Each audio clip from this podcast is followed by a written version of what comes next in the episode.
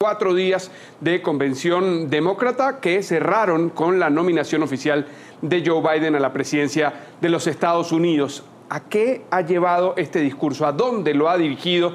el ahora ya oficialmente candidato demócrata. Se lo vamos a preguntar a Juan González. Él fue asesor de Joe Biden cuando se desempeñó como vicepresidente de los Estados Unidos en el gobierno de Barack Obama. Esta, esta dirección que le ha dado el candidato demócrata a su discurso en el que ha dicho eh, que acepta con humildad, que acepta con honor eh, el rescate de, de, una nación que dice pasó a la oscuridad en el gobierno de Donald Trump. ¿Este discurso ha cambiado de, esa, de ese tono moderado con el que inició?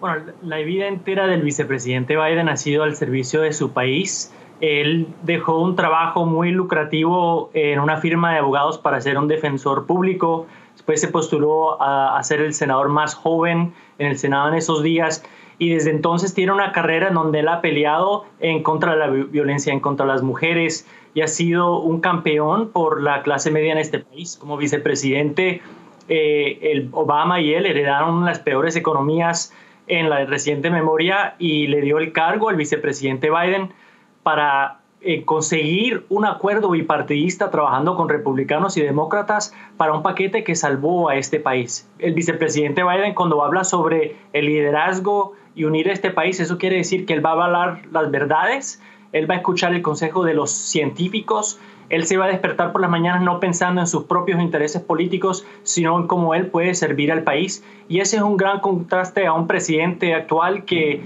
es autoritario, egoísta y xenofóbico y que solo le importa sus propios fines políticos y su reelección y no le importa este país.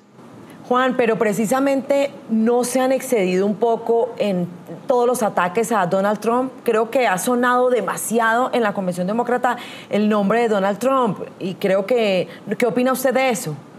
Bueno, en primer lugar, el enfoque ha sido las propuestas que ha dado el vicepresidente para combatir la pandemia, para restaurar la economía, para restaurar nuestro liderazgo internacional. Él tiene planes muy detallados que ha puesto la, la campaña de la administración Trump no tiene planes, pero las críticas solo, todas son válidas porque tienes a un presidente que ha estado atacado nuestras instituciones democráticas, que ha traído al discurso eh, político en este país eh, retórica de supremacistas blancas. Él ha dividido y ha eh, traído odio cuando un presidente, sea republicano o demócrata, en los tiempos más difíciles de nuestra historia, la función que han jugado es unir al país y el presidente Trump ha hecho totalmente lo, opuesto. No solo eso, sino él no está a la medida de la crisis actual. Un estudio de la Universidad de Columbia demostró que si el presidente hubiera tomado acción antes, se hubieran salvado casi 40 mil vidas. Esos son abuelos, hermanos, padres e hijos.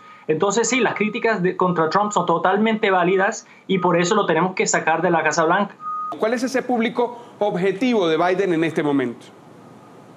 Bueno, la visión del vicepresidente es una que, sirve a, demócratas, a independientes y a republicanos. Como dije, tiene un récord de trabajar de forma estrecha con los republicanos para pasar legislación en el, en el Congreso y durante su tiempo en la Casa Blanca, cuando yo trabajaba con él, él decía, toma eh, eh, con, con, mucha seriedad las opiniones de los republicanos, igual que haces con los demócratas. Miren, en nuestra primaria el vicepresidente Biden ganó, o sea que eh, Bernie Sanders perdió esa elección. Eso sí, el vicepresidente tomó las ideas de Bernie Sanders que tenían sentido. Por ejemplo, ¿cómo podemos perdonar la deuda de préstamos estudiantiles en este país? Eso es una idea buena para la clase media, no es una idea socialista. ¿Cómo podemos mejorar el sistema médico en este país manteniendo también el sistema privado? ¿Cómo podemos asegurar de que especialmente los latinos que tenemos el 14% de desempleo bajo esta pandemia, cómo podemos crear oportunidades para latinos que a veces están trabajando dos trabajos para poder, eh, eh, poder tener comida sobre la mesa. Esas son propuestas que están enfocadas en la población de este país, en la clase media, y el argumento del socialismo por parte del presidente Trump es una distracción de la falta de propuestas y de ideas y del daño que él ha hecho a este país.